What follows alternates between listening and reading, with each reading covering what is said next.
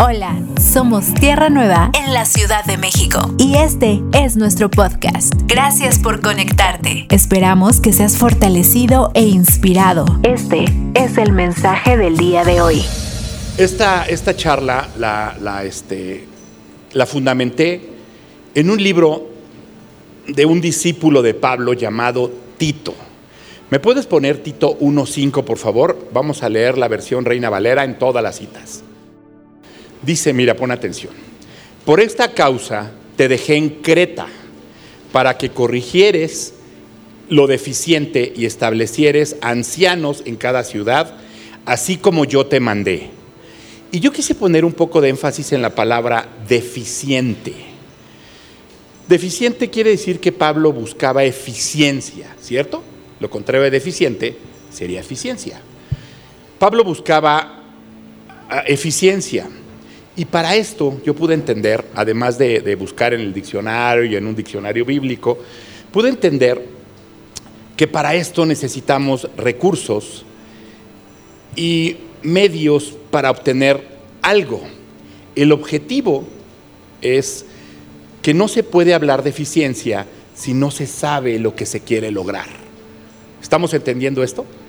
Si tú vas a la escuela, tú tienes un propósito, un motivo. Tu objetivo es culminar para poder desarrollar lo que estás aprendiendo eh, eh, en ello. Lo que venimos a hacer aquí, nuestro objetivo es aprender y desarrollar para poder llevarlo a nuestra vida y poder ser eficientes en el mundo espiritual que nos rodea y en el que vivimos, para que nuestro mundo natural florezca y crezca. ¿Estoy siendo claro? Ok, muy bien.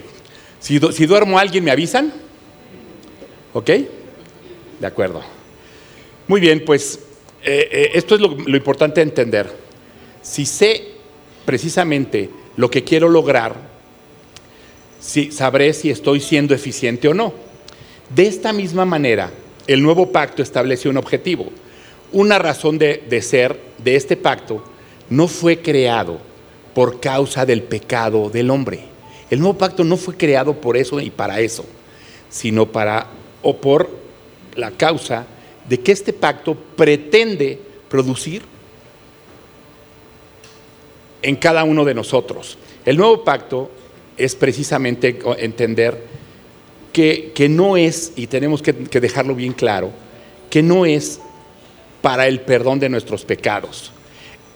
Eso es algo tan importante. Lo que yo te hablé la semana pasada, en el inicio, si lo recuerdas, es algo que nos han enseñado religiosamente o muy repetidamente creer que el Evangelio fue creado para ti y para mí, que fue diseñado para nuestras necesidades y nuestras circunstancias.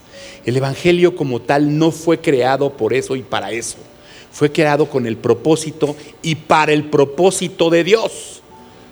Ese es el punto, que en ello tenemos beneficios, es indiscutible, pero tenemos que ser muy claros y muy conscientes de que eso ha sido religioso. Entender que el Evangelio fue creado para eso y por eso fue una mentira recurrente. ¿Me explico? Fue muchas de las maneras que quizá nos trajeron a ti y a mí a conocer del Evangelio. ¿Me doy a entender? Qué triste, ¿no? Es que ve a la iglesia para que tu matrimonio se restaure. No significa que no se restaure o que Dios no pueda hacerlo. El propósito no es ese, la consecuencia lo será. ¿Soy, ¿Soy claro en esto que te estoy diciendo? Por eso es tan importante comprenderlo, que la religión nos hizo creer eso, pero no hay nada en, en el Evangelio que nos hable de tal. Fue diseñado para Él y por Él, con el propósito que Él quiere que suceda en nuestras vidas, sí, pero no para nosotros. ¿De acuerdo? ¿Ya todos estamos en el mismo tenor? Muy bien.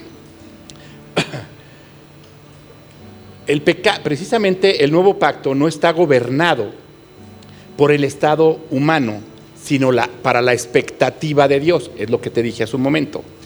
La eficacia no es, significa, por cierto, titulé esta charla, siendo eficientes y eficaces. Así la titulé. La eficacia no es que menos gente deje de pecar. La eficiencia es que más hijos vivamos expresando la naturaleza del Hijo de Dios en nuestras vidas. Eso es exactamente de lo que quiero profundizarte el día de hoy. De eso se trata. El ser eficaz no es que cada vez dejemos de pecar, no significa que no sea necesario. Pero si somos eficientes, cada día vamos a vivir expresando el carácter, la naturaleza de Cristo en la vida de cada uno de nosotros. Eso significaría que evidentemente dejaríamos de pecar. ¿Tú qué crees? Si estamos reflejando a Cristo, evidentemente tendría que suceder. ¿Estás de acuerdo? Entonces, lo que necesitamos entender es aprender a ser eficientes. Que lo que venimos a aprender no sea útil y lo podamos aplicar a nuestras vidas. De eso se trata. El que tú y yo vengamos a, venir, a aprender aquí no se trata de sentir bonito. Yo te lo he dicho muchas veces y el pastor igual. La Biblia no te dice que vas a sentir nada. No se trata de sentir. Se trata de aprender, de entender, de razonar y llevarlo a la práctica. Ese es exactamente el propósito de lo que se trata. Aprender, venir a ser instruidos para poder salir y enfrentarnos allá afuera. Porque lo difícil no está aquí, ¿o sí? Aquí está padre. Hasta cara linda podemos poner, ¿no? Pero las broncas están allá afuera. Eso es el punto. Tenemos que salir y reflejar el carácter de Cristo allá, no aquí. Eso es de lo que se trata. En nuestra vida regular, nuestra vida cotidiana, todos los días. Esto es precisamente entenderlo, que si nosotros logramos expresar la naturaleza del Hijo, ese entendería, entenderíamos que ese sería el principal objetivo por lo cual venimos. Es importante entender esto, porque es muy fácil llegar a ciertas distorsiones en nuestras maneras de entender el Evangelio. Por eso te lo quise especificar un poco antes de iniciar como una introducción. Estas distorsiones precisamente pueden confundir nuestros objetivos. Entonces ahí es donde yo puedo entender cómo Pablo le dice a Tito, te he puesto para que corrijas lo deficiente. Nos puso a ti y a mí para corregir lo, que no es eficiente. Perdona, es que mi voz es fuerte, entonces a veces cuando lo acerco asusto. ¿No? Pero bueno, así voy a hablar, le voy a acercar más cuando alguien se duerma, ¿va? ¡Despierta! Así como Coca-Cola o Pepsi, no me acuerdo, un comercial era así de ¡Despierta! Pero bueno, muy bien. Precisamente para que tú y yo corrijamos lo deficiente. De eso se trata. Significa la, instrucción que venimos a aprender, a conocer, desarrollarla eficientemente. Debemos de entender este pacto. ¿Tú has escuchado que el Evangelio es palabra viva? ¿Y lo crees? ¿Por qué? ¿Por qué crees eso? ¿Por qué? Se expresa, habla, transforma, en efecto. Pero yo soy bien metiche. De verdad me encanta. Estudié una carrera de ciencias, tal vez eso tenga que ver. Me gusta investigar, me gusta profundizar un poco más de lo del. Digo, ¿por qué tengo que creer ciegamente lo que dice? ¿Es Dios? Lo entiendo. Hoy lo comprendo. Y quizás escuche blasfemo lo que te estoy diciendo. Cuando yo fui estudiante, eh, yo no tan solo no creía en el Evangelio, en la palabra de Dios, yo estaba en contra del Evangelio. Qué triste decirte esto, pero yo, yo me puedo exponer delante de Dios a decírtelo porque fue mi verdad. Cuando estudié, estudié ingeniería bioquímica, hice una maestría, y cuando me di cuenta que yo llegué a la cima de lo que yo había aprendido, me di cuenta que lo que me faltaba por conocer era tanto y tan grande que tuve la necesidad de creer que había algo y alguien mucho más grande y poderoso que el simple conocimiento. ¿Me doy a entender lo que te estoy diciendo? Eso pasó en mi vida. Y eso ha provocado que yo me cuestione todo lo que hablo, lo cuestiono a mi vida. Me lo pregunto. Si el Evangelio es vivo, me lo tiene que contestar o no. Porque está vivo. ¿O no es así?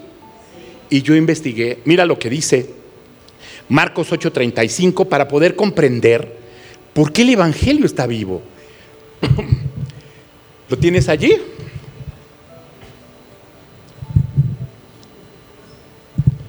Ok. Porque todo el que quiera salvar su vida, la perderá. Y todo el que pierda su vida por causa de mí, ¿y de quién? Y del Evangelio. Escucha lo que está diciendo Jesús. No que diga eh, que la pierda por mí y por mi Padre, por mí y por el Espíritu Santo. ¿Dice eso? No, y mira esta otra cita. Perdón. Está en Marcos 10, 29.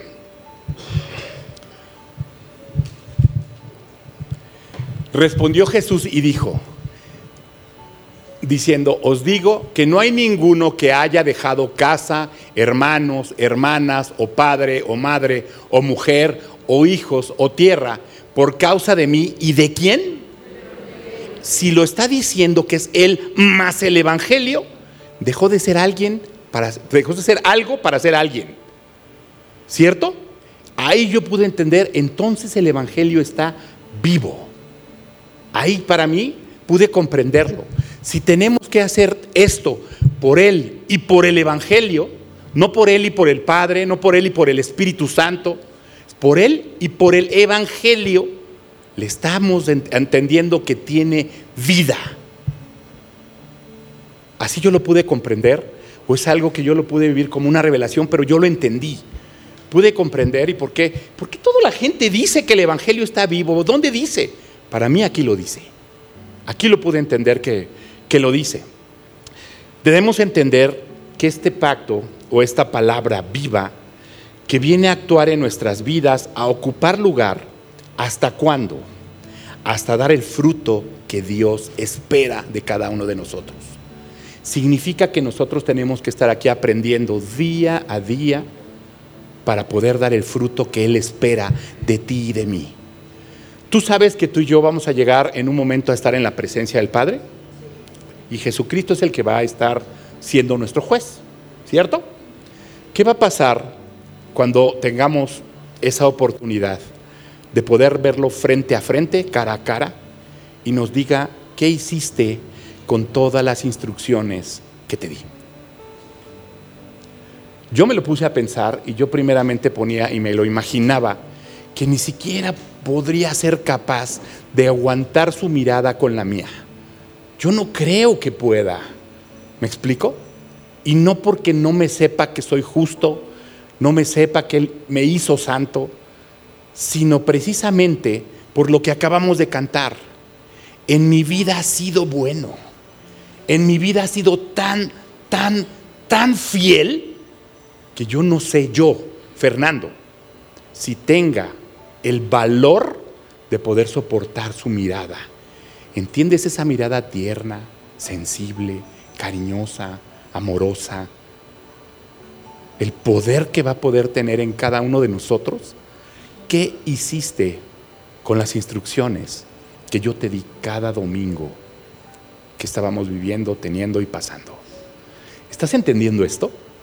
¿Entiendes el poder de la palabra viva, del Evangelio vivo? Esto no es un juego, esto es nuestra vida espiritual. Y esto es precisamente de lo que se trata. El crecimiento que tú y yo tengamos será en proporción a lo que estemos entendiendo, razonando y aplicando a nuestra vida. No sintiendo y diciendo, ay, qué bonita palabra. No se trata de hacerla bonita, triste o fea. Se trata de hacerla entendible, razonable y aplicable. Es exactamente lo que Dios espera de cada uno de nosotros. ¿Hasta cuándo? Hasta que demos el fruto que Él está esperando de ti y de mí. La eficacia del nuevo pacto es precisamente entender la necesidad de dejar atrás el antiguo pacto, que esas cosas en su, se vayan de nuestra vida y se van en su forma. Pero sabes, hay muchas que, que se camuflan ¿Recuerdas que hablamos un tiempo, buen tiempo, de las mezclas? ¿Recuerdas eso? ¿Recuerdas que yo te platiqué eh, eh, aquí precisamente que en algún momento mi mamá me dijo que todos éramos hijos de Dios? Y cuando yo empecé a escuchar y a leer el Evangelio en Juan 1.12, dice que por cierto no te, lo, no te lo puse, dice, más a todos los que lo recibieron y creen en su nombre, les dio la oportunidad de ser llamados hijos de Dios. Y yo, yo me pregunté, ¿toda la gente creerá que Cristo se hizo hombre, vino a la tierra, murió por ti y por mí? Además de que murió, resucitó, subió al cielo. Y además de yo creerlo, en ese momento soy hijo, ¿toda la gente lo habrá hecho? Entonces, ¿por qué mi mamá me diría eso? ¿Me mintió como para que yo no fuera salvo? ¿No quisiera que fuera salvo? Te lo pregunté, ¿recuerdas? ¿Quién creen que se lo dijo? Mi hermosa abuela y a, su, mi abuela, ¿quién se lo dijo? Y seguramente a algunos de ustedes les pasó lo mismo. Esos son mezclas. ¿Me explico? Y no son de mala intención. No. Pero no las buenas intenciones no nos llevan precisamente al fruto que el Padre pretende de cada uno de nosotros. No nos sirven, ni a Él le sirven tus buenas ni mis buenas intenciones. No nos sirven. Se trata de que en verdad obedezca, de que en verdad haga lo que Él me pide que haga, no lo que yo creo que está bien o que está mal, o que es bueno o no. ¿Me doy a entender? Es precisamente eso. No están regañados, ¿verdad? Porque te digo, mi voz es fuerte y a veces puede provocar eso. Precisamente tenemos que entender que el nuevo pacto es no caer en el error, que son nuevas formas, que son nuevas maneras, que es el plan B de Dios. No es así. Entender que es el mismo desde que Dios lo requirió desde Génesis. Es el mismo. Dios no cambió nada. El nuevo pacto es desde siempre. Siempre ha sido el mismo. Lo que ha cambiado es nuestra manera de ver el pacto. ¿Me explico? Esa religiosidad que nos ha estorbado de forma de mezclas, que no nos ha dejado o nos ha dado, no nos ha dado la oportunidad de entender el Evangelio, por qué y para qué fue diseñado. En el Antiguo Testamento existieron muchos pactos. Por ejemplo, el pacto de Noé. Dios le dijo que nunca habrá otro diluvio y puso como testimonio el arco iris. Ese es un pacto. Por lo menos estamos seguros que no vamos a morir de diluvio, no vamos a morir ahogados. Eso es un pacto y está escrito. El pacto de Abraham, por ejemplo, le dijo, sal de tu tierra y te mostraré una tierra donde fluya leche y miel. Él le dijo eso. Le estaba prometiendo la, tierra prometida que le había dado a Adán y a Eva. Él estaba prometiendo eso. Y Abraham trascendió a ese pacto de tal manera que fue llamado padre por su fe. Eso está en Hebreos 11 de 9 y 10. Cuando llegó él a la tierra prometida, él dice, dice esta cita, si la tienes vas a ver que dice, que habitó como extranjero. ¿Cómo es esto? Él no se sentía como dueño de esa tierra que Dios le había dado. Él habitaba en casas de campaña, él no estableció algo firme o fijo, a pesar de que sabía que Dios se lo había dado. Él no estableció y por eso dice que él, él habitó como extranjero. Porque él dijo en estas mismas citas más adelante, diciendo, esta no es la tierra de la cual oía Dios en su pacto. Abraham esperaba la ciudad de cimientos sólidos, la cual Dios es arquitecto y constructor. Él estaba esperando eso, pero él no estaba esperando eso físicamente. ¿Me explico? Porque Dios no está esperando hacer algo físico, está tratando con nuestras vidas siempre espiritualmente. ¿Entendemos esto? Aunque Dios había cumplido con su pacto al darle la tierra, Abraham no se conformó. ¿Por qué tú y yo nos tendremos que conformar? ¿Entiendes? Necesitamos más, no es un Dios poquitero. Por eso el Dios nos, dice, el pastor nos dice continuamente, no digas oracioncita, no digas Diosito. No tenemos un Dios chiquito, tenemos un Dios inmenso. Y la oración es oración. Hablamos igual la semana pasada, todo lo que hablemos es oración. Fuera de aquí o, dentro de este lugar. Dios no está esperando que cierres los ojos y te inclines para oírte. te oye en todo momento. ¿Me explico? Así de que me oyen, me, me oyen me oyen. Es una broma. Eso no es real. ¿Me explico? Dios nos oye. Eso es nuestra oración espiritual permanente. Todo lo que digamos en nuestra vida y en nuestros días están escritos y están anotados. Significa entonces que ese fruto que Dios está esperando de ti y de mí también sea verbal. Claro, por supuesto, el mundo espiritual se mueve aquí. Y después de aquí se mueve en el mundo espiritual. Tenemos que tener cuidado con lo, decimos, lo que decimos cuando nos enojamos. Por supuesto. Muérdete la lengua y verás si no te duele. Lo mismo sucede cuando lanzamos esas palabras. Esto es importante entenderlo. Abraham trascendió porque no se conformó. ¿Me explico? Ah, te repito, como te dije, a pesar de que Dios había cumplido con su pacto, lo que Él le dijo, que le iba a entregar la tierra prometida, Abraham no se conformó. Porque Él esperaba, como te dije, ver esa ciudad que Él había escuchado que Dios le dijo.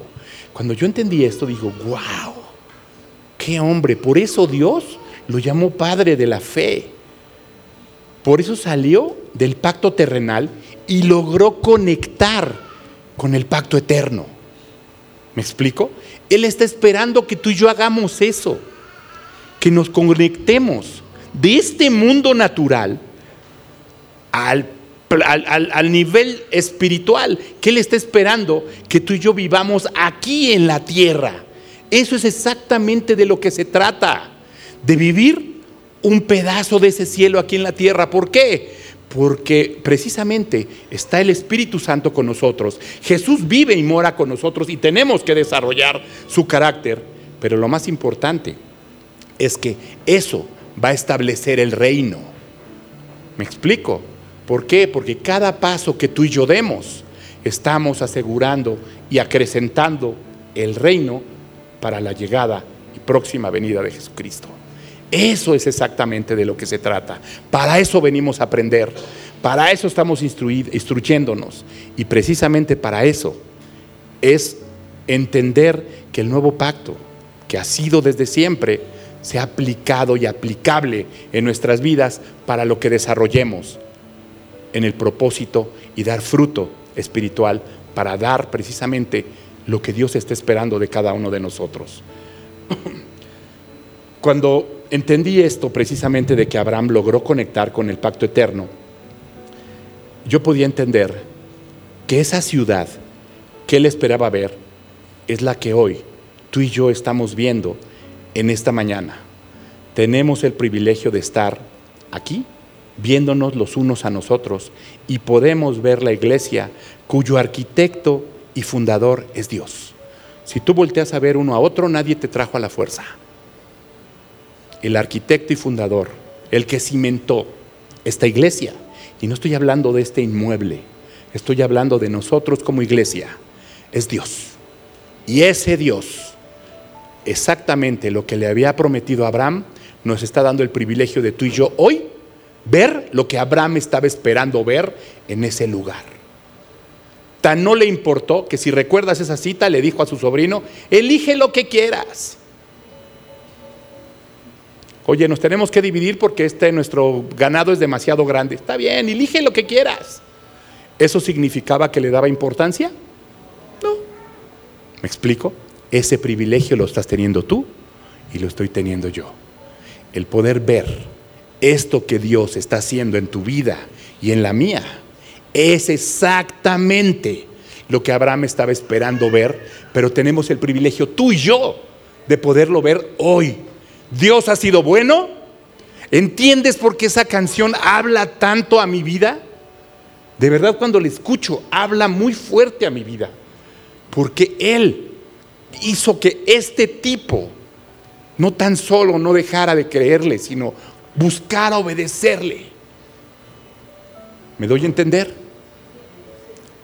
Este tipo que no creía en su promesa, en su palabra, mucho menos en Él ¿Qué carambas tendría que estarte hablando hoy aquí?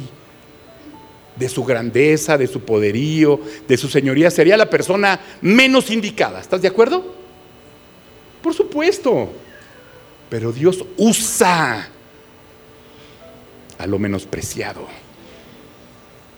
a lo que no es valioso, a lo que la gente pudiera desechar. Usa. Y gracias a eso, hoy este gritón está frente a ti.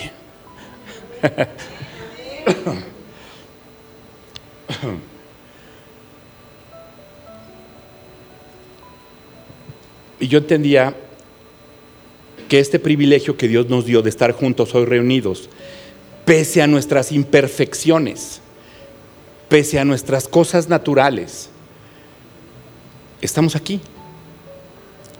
Y también pude entender que hay muchas personas que buscan aprender o conocer en la iglesia en las cosas naturales.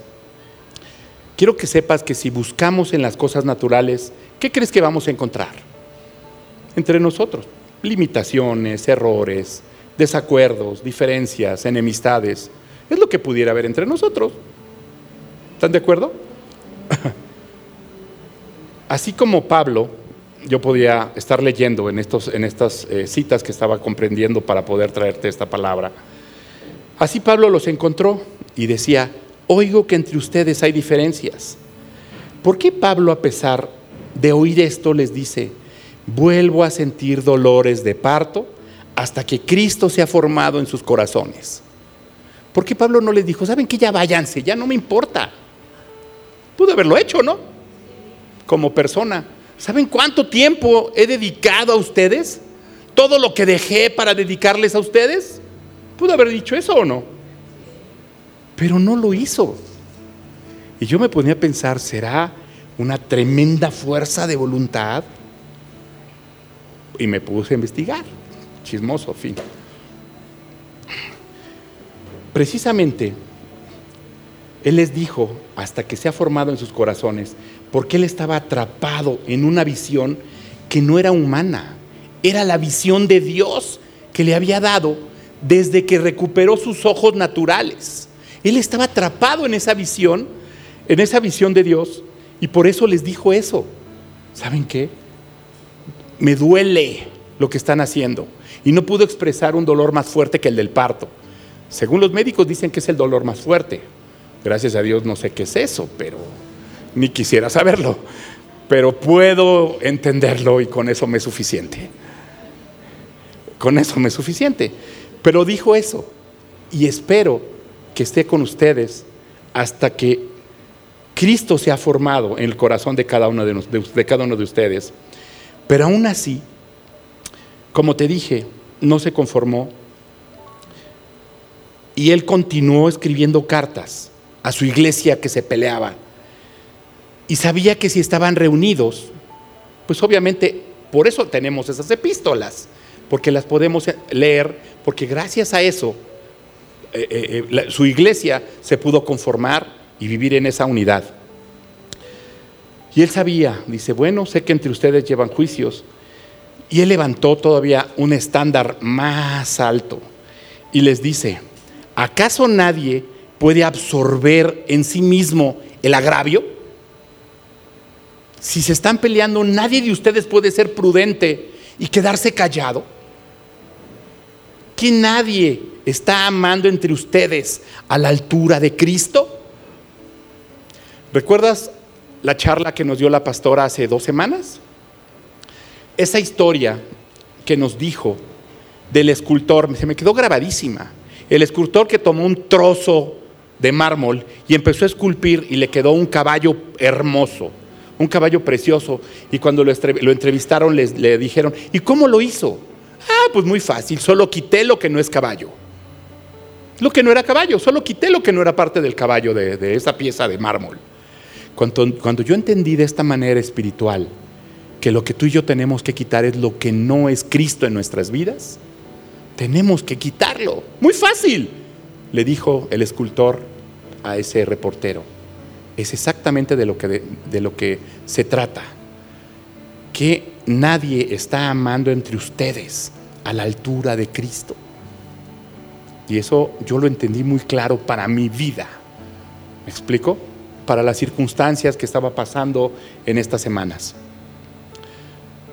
Y vuelve a decirles Pablo, vuelvo a sufrir dolores de parto hasta hasta que Cristo sea formado en ustedes. Es decir, mi labor, les dijo, no termina con ustedes cuando se vayan al cielo, sino hasta que Cristo sea formado en sus corazones. Eso se llama madurez. El que se ha formado se llama madurez. Y hemos definido aquí que madurez es cuánto de Cristo tengo en mi vida.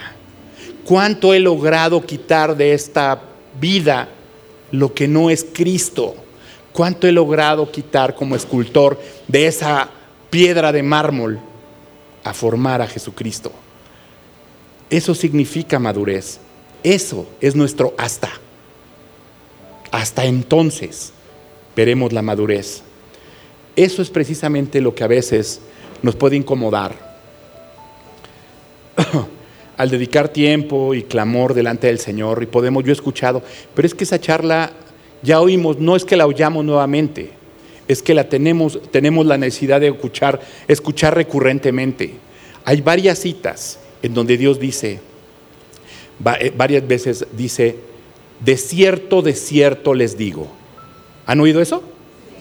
¿Por qué dirá dos veces? Porque sabe que tú y yo somos burros. Soy feo como lo digo, pero necesitamos entenderlo y lo necesita repetir. De cierto te digo y de cierto te vuelvo a decir. Pues de cierto ya te entendí, pero no es así. Me explico, hay muchas citas que lo dicen. Por eso pude entender que el Evangelio, aunque lo escuchamos, escuchemos las mismas citas tres, cuatro o cinco veces, nunca van a hablarnos lo mismo. El Evangelio está vivo, es para las necesidades no nuestras, de Él que estén sucediendo en nuestro entorno. ¿Me explico? Esto es precisamente lo que muchas veces te digo, incomoda dedicar tiempo y clamor al Señor, que alumbre nuestros ojos, porque si no vemos esa altura, no estamos siendo ni eficaces ni eficientes significa que nuestro propósito no se está cumpliendo y el objetivo lo perdimos. Porque una vez que seamos eficaces, veremos cómo vamos a ser más eficientes. O sea, que veremos mucho más rápido que las cosas sucedan. Yo no creo, y yo de verdad me rehuso a creer, que este Evangelio necesite 10 o 20 o 30 años de nuestra vida para ver el fruto en cada uno de nosotros. Yo me rehuso a creer eso. Yo me rehuso a creer eso. ¿Por qué? Porque fuimos creados a imagen y semejanza. Jesús vive, y mora en nosotros. Tenemos al Espíritu Santo con y en nosotros. ¿Por qué entonces tendríamos que tardar tanto? Yo me rehuso a creer que tardáramos tanto tiempo. ¿Me explico? Yo, yo sí no lo creo. Yo sí creo que el Evangelio tiene toda la potencia para que cuando alguien llegue al Señor, rápidamente alcance la madurez. Yo creo eso. Yo creo eso. Porque yo creo que este mundo lo necesita, pero principalmente Dios lo necesita. Lo necesita y no, y no necesita que estemos peleando para ver quién tiene dos, cuatro, seis, ocho, diez años en el Evangelio, viniendo a la iglesia, porque no tiene cambios, porque eh, no comparto eso que, que están hablando, porque estoy en desacuerdo. ¿Me explico? Eso es a veces un problema. Yo recuerdo que hace algún tiempo dábamos una célula en una colonia que se llama Doctores. ¿Alguien de aquí vive por esa zona? Qué bueno, gracias a Dios. Es una colonia bastante complicada. Dábamos una, una célula, si bien lo recuerdas, amor, 100 personas. Era una célula como de 100 gentes. Eran muchas personas. Era una galera enorme, pero era gente que no tenía lo más básico de educación. Es algo bien extraño. Vivían en la ciudad, ¿eh? La ciudad, eso está muy cerca eh, del centro médico. muy cerca. Y ellos decían eh, eh, que como ya habían recibido a Cristo, pues que ya no, ya no robaban. Ellos vendían lo que alguien más robaba. Ya no secuestraban, porque es otra área donde pura gente fina y selecta. Cuando Dios me dijo en algún momento, yo te voy a llevar a donde tus pies no han pisado, dije, amén Señor, pues me llevo allí. Me llevo allí. De verdad, o sea, Dios no me dijo dónde, pero no había pisado ahí, seguro. Ya no secuestro, solamente cobro los, eh, eh, pues, los montos o no sé ni cómo se llame eso. Ah, pero, ¿cómo se llama? El rescate, eso. Sí. ya no cobro, ya, ya no cobro el rescate, ya, porque estaban secuestrando, secuestraban, robaban autos, secuestraban gente, había sicarios que desaparecían personas. En verdad, las primeras veces que nosotros llegamos allí, cuando nos estacionábamos, de verdad teníamos, sentíamos miedo y sin temor exagerar, amor, ¿estoy exagerando? Porque se nos acercaba gente así como a rodear el coche y era como para protegernos y podernos eh, acompañar a entrar. Pero de entrada sí nos, nos generaba cierto temor, o sea, te lo digo delante de Dios, sí me generaba cierta, cierto miedo, porque era gente de ese tipo. Y la gente creía que porque ya no secuestraba, que porque ya no robaba, ya había un cambio en su vida. ¿Me explico? Esto que te digo sucede de la misma manera entre nosotros igual, no exactamente en esos puntos. Creemos que si dejamos nuestra Biblia abierta, pues al fin estoy en el Salmo 100. ¿No? Bueno, ahora ya le voy a cambiar porque ya hablamos del nuevo pacto. No, no es así. Eso no va a suceder. Es exactamente igual, solo que en otra dimensión. Quiero que me quiero ser claro para que no haya un malentendido en lo que te estoy diciendo. Lo que quiero decirte precisamente es que por la gracia de Dios, esa gracia que trata con el alma hasta hacer y provocar una transformación completa de la expresión del Hijo en cada uno de nosotros, hasta que llegue ese momento lograremos entender por qué no he quitado mi santo, ese crucifijo, ese, esa cruz con Cristo colgado muriendo. ¿Me explico? en las mismas proporciones. Yo te pregunto, ¿por qué no tienes una foto de un pariente cercano en su sarcófago colgado en tu pared? En proporciones es lo mismo. Perdón, a lo mejor pise callos, pero eso es importante que te lo diga. Es importante que tú lo entiendas. Es importante que entendamos que solo permitiendo que la gracia de Dios, tratando con nuestra alma, logré una transformación completa e integral. Mientras no vamos a ver fruto. ¿Soy claro? Ok. Es que a veces lo difícil de, plasmar una charla es, sé qué es lo que Dios me dijo, pero no sé cómo decírtelo. ¿Sí me explico? Por eso te pregunto con esa regularidad porque yo no sé si tengo la capacidad suficiente de transmitir verbalmente lo que me dijo que te diga.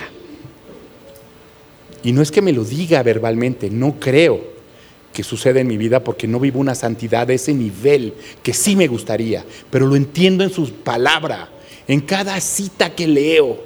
Veo esas letras como si se salieran del texto y me queda muy claro. Y eso se llama rema. Eso significa rema. Cuando escuches esa frase, es de lo que se trata. Dios te está enseñando, revelando, expresando, mostrando, diciendo. ¿Ok? Eso significa. Pero bueno, esta no es clase.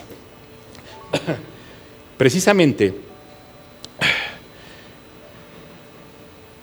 eh, eh, si logramos entender que el Padre está esperando eso de cada uno de nosotros, yo tengo que entender que el Padre hizo algo inicialmente. Este pacto que hizo Dios consigo mismo, el Padre y el Hijo en sí mismos se propusieron. ¿Qué esperas, Padre?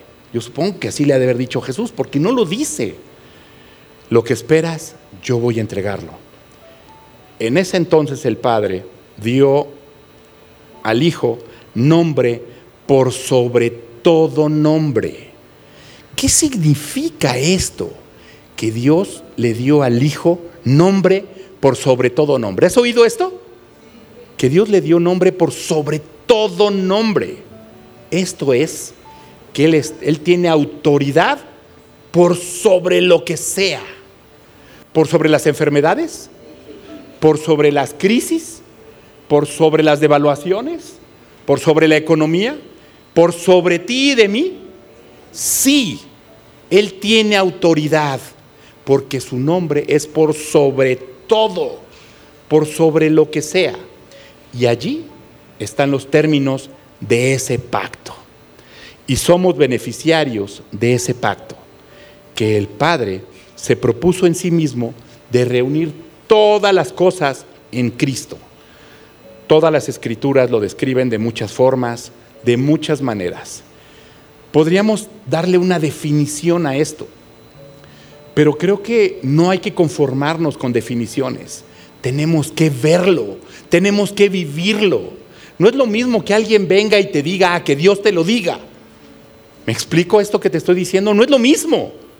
A pesar de que Dios me lo haya dicho, se vuelve quizá un teléfono descompuesto. ¿Jugaron eso alguna vez? Ok, quizá se vuelva así porque quizá no tengo la capacidad de podértelo transmitir de la misma manera. No es lo mismo. Oro para que el, el, Señor me dé la oportunidad de transmitirlo de la misma manera.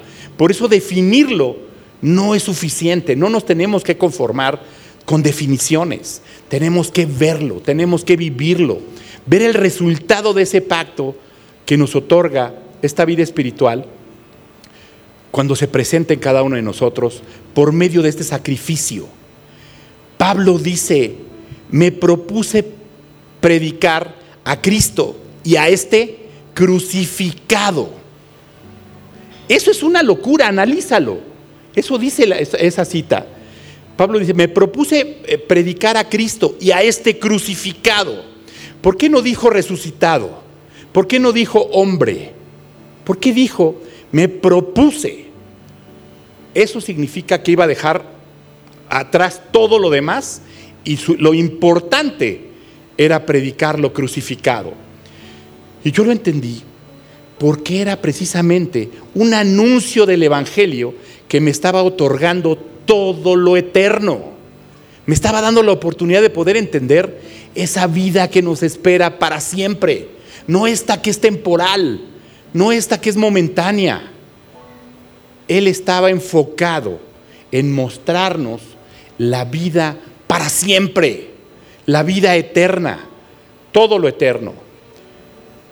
Porque Jesús, vivo, tenemos que entender que Jesús es vivo y Cristo es muerto o resucitado. ¿A todos les ha quedado claro?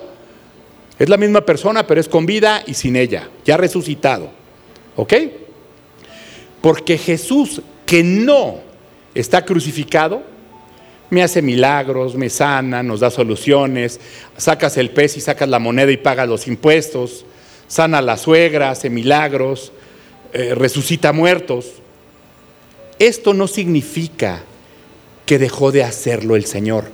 Sigue haciendo milagros entre nosotros todo el tiempo sigue haciéndolo. Pero tú y yo tenemos que trascender. Tenemos algo mucho más importante, mucho más importante. Para nosotros tenemos que entender que estamos absorbidos en otro plano, así como Pablo, por la visión del Señor, por la que hemos visto que el antiguo pacto no fue eficaz para darle al Padre lo que estaba esperando el antiguo pacto era algo que no podía. Lo que no podía, pudo hacerlo la cruz de Cristo. Lo que el antiguo pacto no pudo, lo pudo hacer la cruz de Cristo. Lo cual nos expone a cada uno de nosotros a través de ese sacrificio, nos fue otorgado lo eterno, una nueva vida, una nueva vida espiritual y eterna.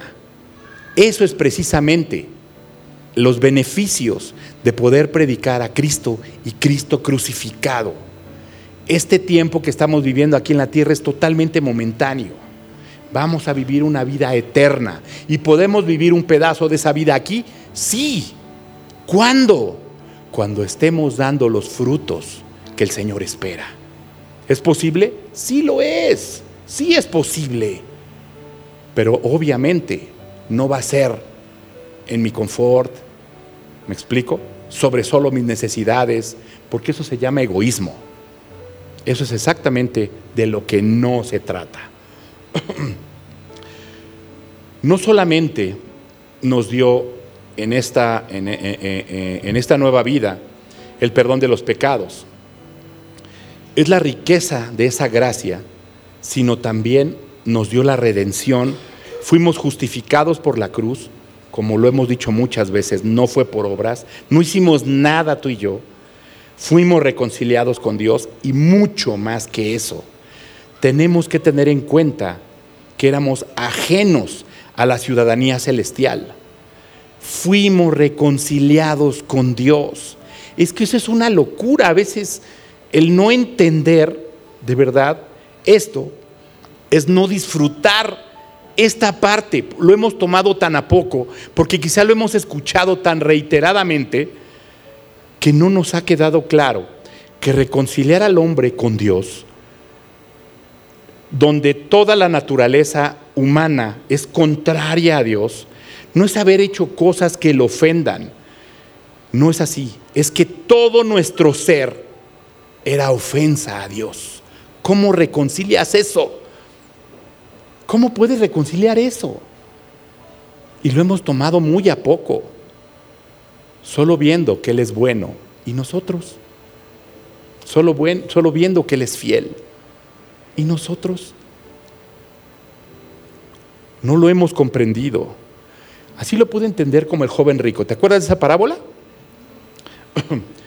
Estaba en su naturaleza porque le dijo, he obedecido. ¿Qué tengo que hacer? Ya todos los mandamientos que me dijiste, ya los hice. Obedeció exactamente todo lo que le dijo. Si recuerdas esa parábola, no fue así. Vende todo y dalo a los pobres. Porque Dios lo quería pobre. No, quería ver su corazón. ¿Me explico? Esa es su naturaleza. Y yo me ponía a pensar, ¿y cuál es la tuya? ¿Cuál es la mía? ¿Cuál es nuestra naturaleza? Él nos reconcilió consigo mismo por medio de la cruz. Nos otorgó su naturaleza. ¿Entiendes este nivel? Somos igual. Por eso dice, muchas veces hemos leído y hemos cantado que todo lo que está en el Padre, ¿dónde está? En el Hijo. ¿Y lo que está en el Hijo? Exactamente lo que está en el Padre, entonces está en ti y en mí. Nos otorgó su naturaleza en la vida espiritual. Cuando entendamos esto y de verdad nos quede claro, consideraremos muchísimo lo que decimos, lo que pensamos, lo que sentimos y mucho más lo que hacemos.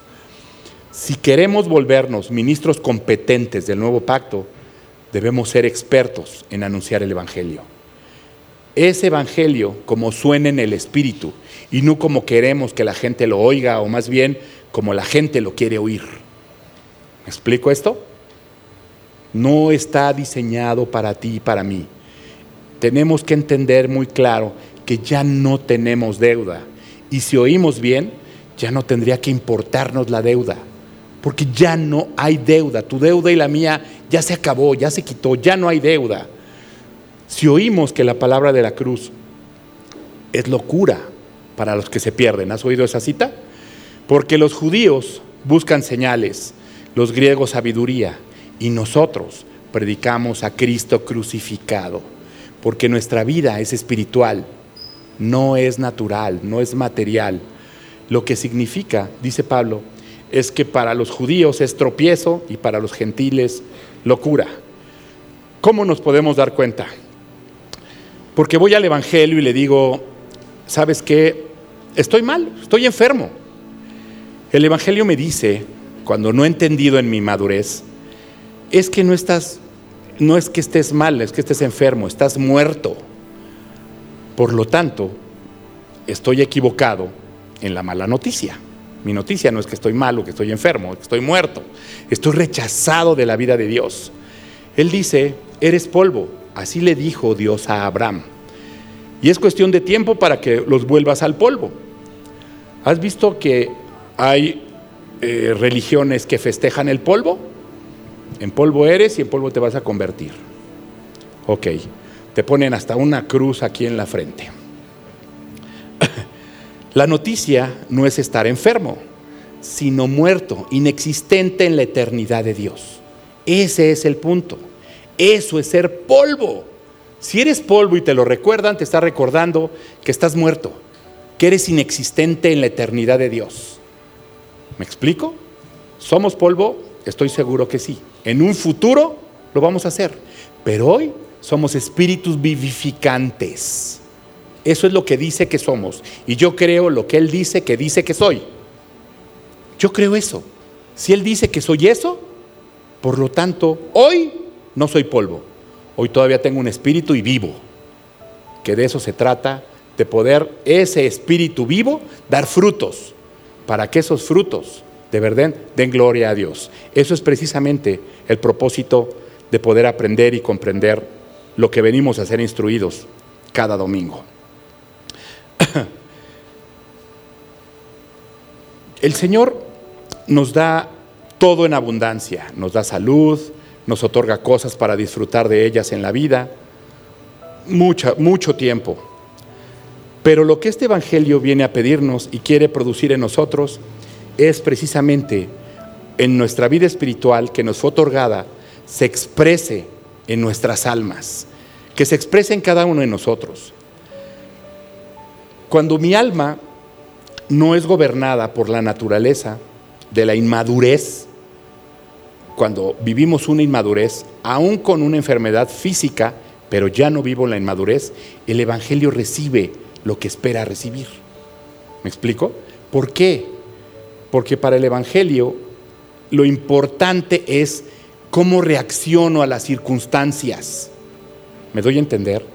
¿Cómo reacciono a lo que me pasa o a lo que no me pasa o a lo que espero que suceda?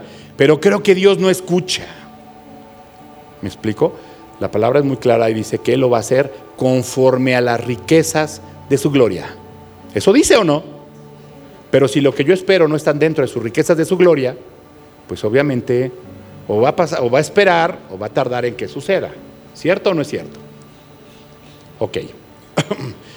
cuando, cuando, cuando yo vivo precisamente esa madurez, voy a poder comprender y entender que eso me lleva a ser eficaz a que las cosas que haga produzcan eficiencia, suceda, pase. Le preguntó, eh, eh, eh, Pablo le dice a Timoteo, dile a los ricos que disfruten las riquezas, porque tenemos un Dios que se agrada de darnos en abundancia, pero que no se dejen gobernar por ellas. No es si tenemos o no riquezas, sino qué es lo que nos gobierna. ¿Me explico? ¿Qué nos gobierna? ¿Qué sucedería en nuestra inmadurez si nos ganamos la lotería? ¿Qué sucede con los boxeadores? Que es el, son los deportes más populares o más comunes que llegamos a tener en nuestro país de mayor relevancia. Cuando los boxeadores tienen un nivel alto que empiezan a ganar fortunas, ¿qué pasa con ellos? ¿Y dónde queda su fortuna? Eso se llama inmadurez. Si nosotros en nuestra inmadurez Dios no lo diera, es como darle a mi nieta, por ejemplo, hoy, un billete de mil. ¿Entendería qué hacer con ella? Tiene dos años. No, lo va a regalar, lo va a tirar o lo va a pintar. No, pues seguramente haría eso. Es su inmadurez. Es exactamente como Dios obra en cada uno de nosotros en la medida de nuestra madurez.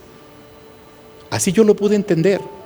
Dios nos va a otorgar en la medida de que vayamos creciendo en la madurez y en el fruto que Él espera de cada uno de nosotros.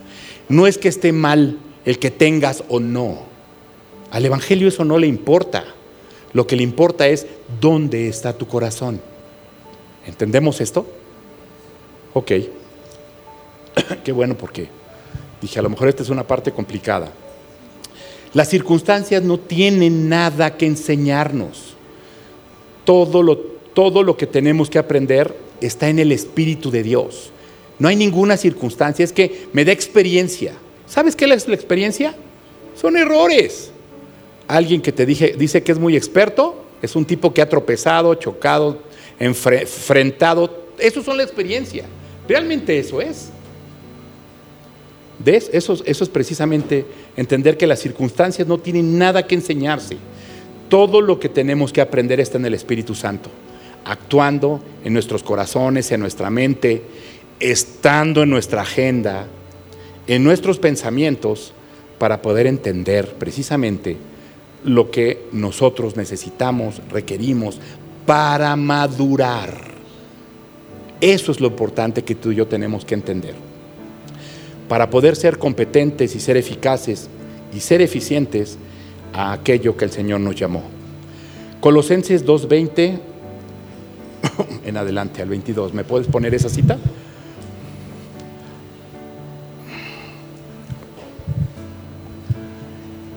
Pues si habéis muerto en Cristo en cuanto a los rudimentos del mundo, vamos a hacer una pausa ahí y ahorita le continuamos.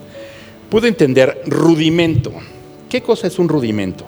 Sirve un rudimento hasta cierto punto, pero esa, lo que sea, no está allí para permanecer, que su efecto es rudimentario. Yo lo puse como, me, pensé en una bicicleta, vamos a pensar que vengo en bicicleta.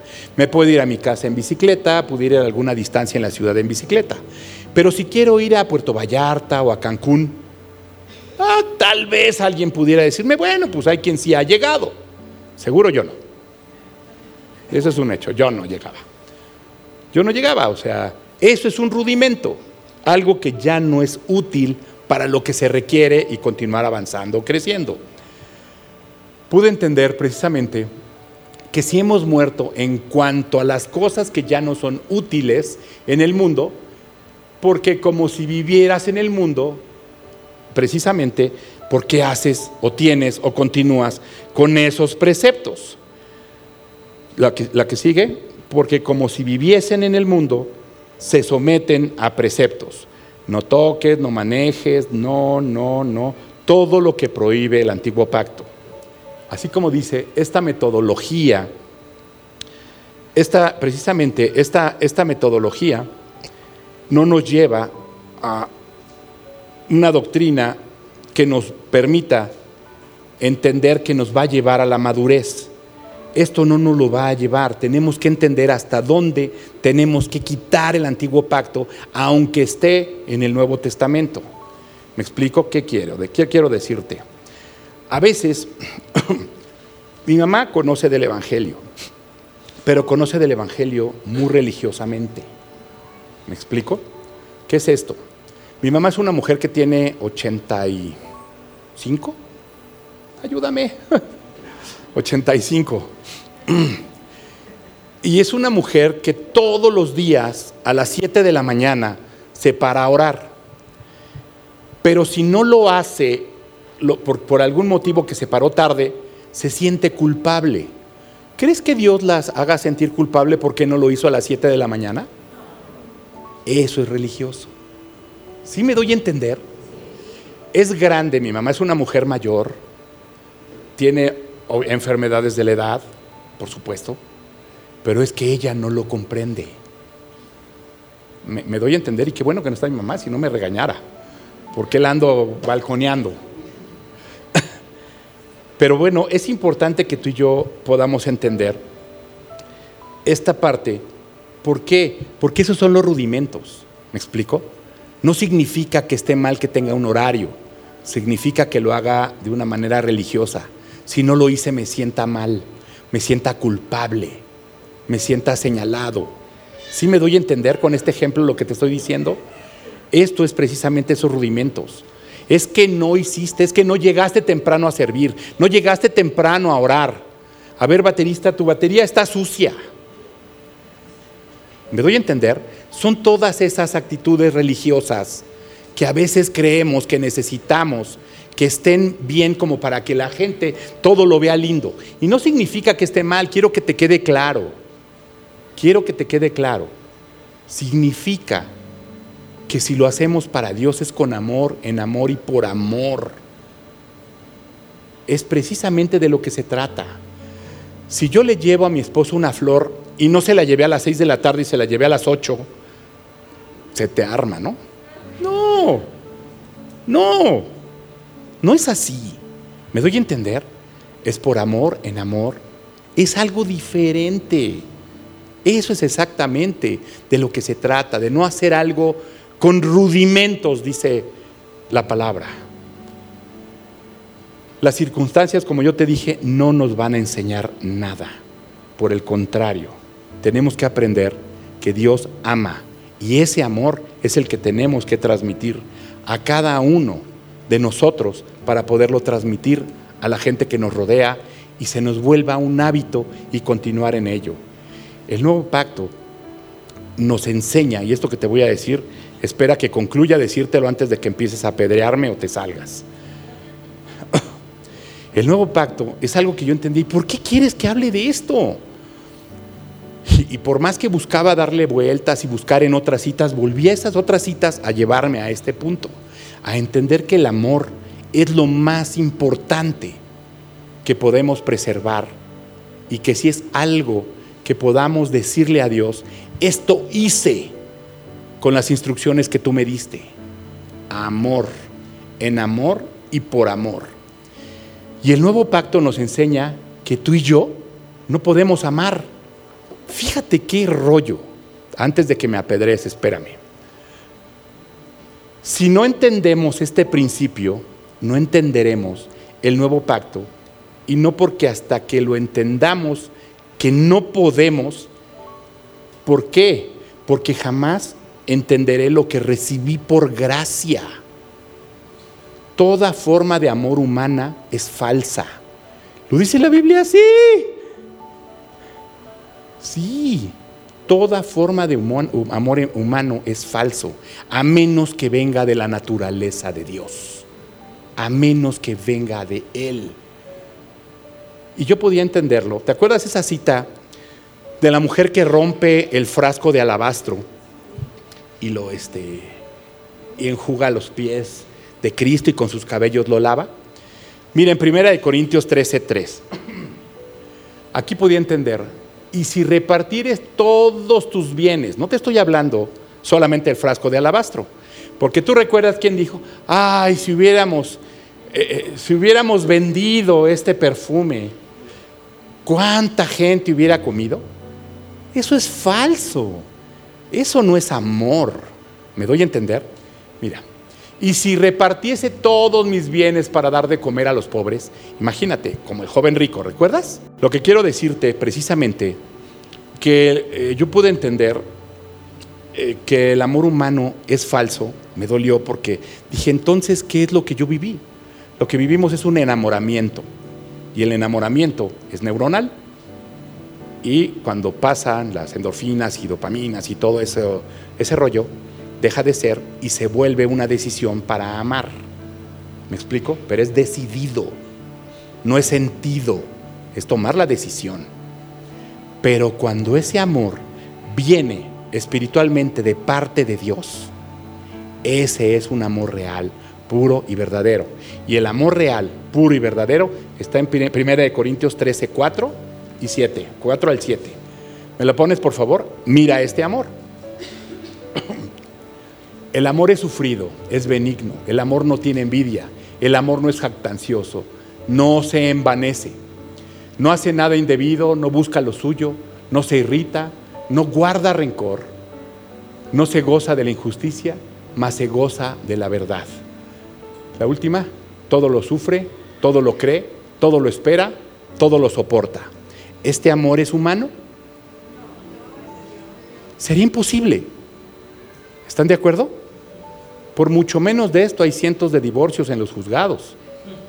¿O no es así? Por mucho menos de esto. Por eso pude comprender que el amor humano entonces es falso. Porque el amor, la Biblia dice, la palabra dice que Dios es amor.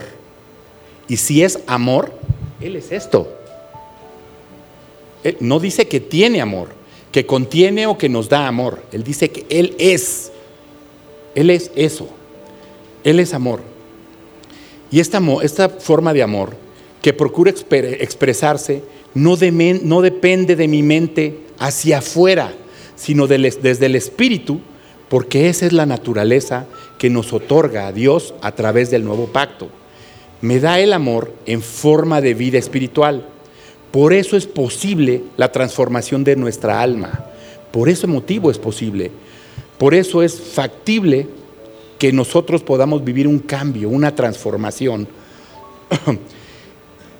Cuando nosotros pasamos esta transición, ya no, ya no dirá, ya no podríamos decir tú amarás, porque podríamos decir ya, o Dios podrá decirnos, tú amas. Ya no es en futuro, es en presente, porque es algo que ya estamos viviendo, porque me revela dónde amo. Amo en el Espíritu, en esa vida espiritual y en la naturaleza de Dios. Y en el Espíritu ya no necesitaríamos instrucción, porque tenemos la naturaleza de Dios. Ya estaríamos hablando de un nivel espiritual muy alto. ¿Cómo podríamos amar así? Yo podía entender cómo poder hacer esto, porque esto es espiritual y esta parte espiritual nunca ha sido dañada en nuestra vida. Lo que fue dañado fue emocional, ¿entiendes?